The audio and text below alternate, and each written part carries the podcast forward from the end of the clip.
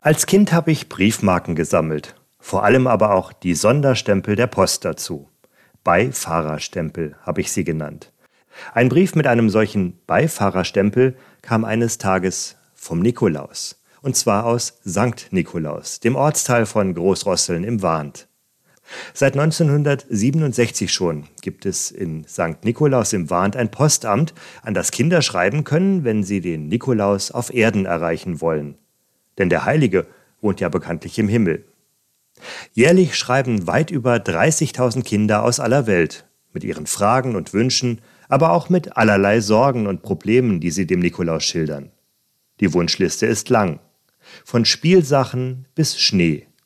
Aber auch wenn die Eltern sich getrennt haben, die Schule Stress macht oder die Kriege in der Welt verängstigen. Für alle hat der Nikolaus ein offenes Ohr und ein gutes Wort so wie es von dem Heiligen erzählt wird, der heute seinen Festtag hat.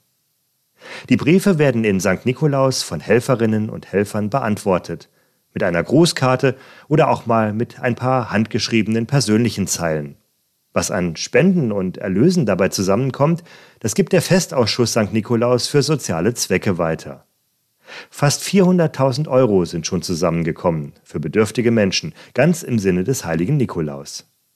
Übrigens dürfen auch Erwachsene an ihn schreiben, aber bitte nicht per Mail. Da ist der Nikolaus etwas altmodisch.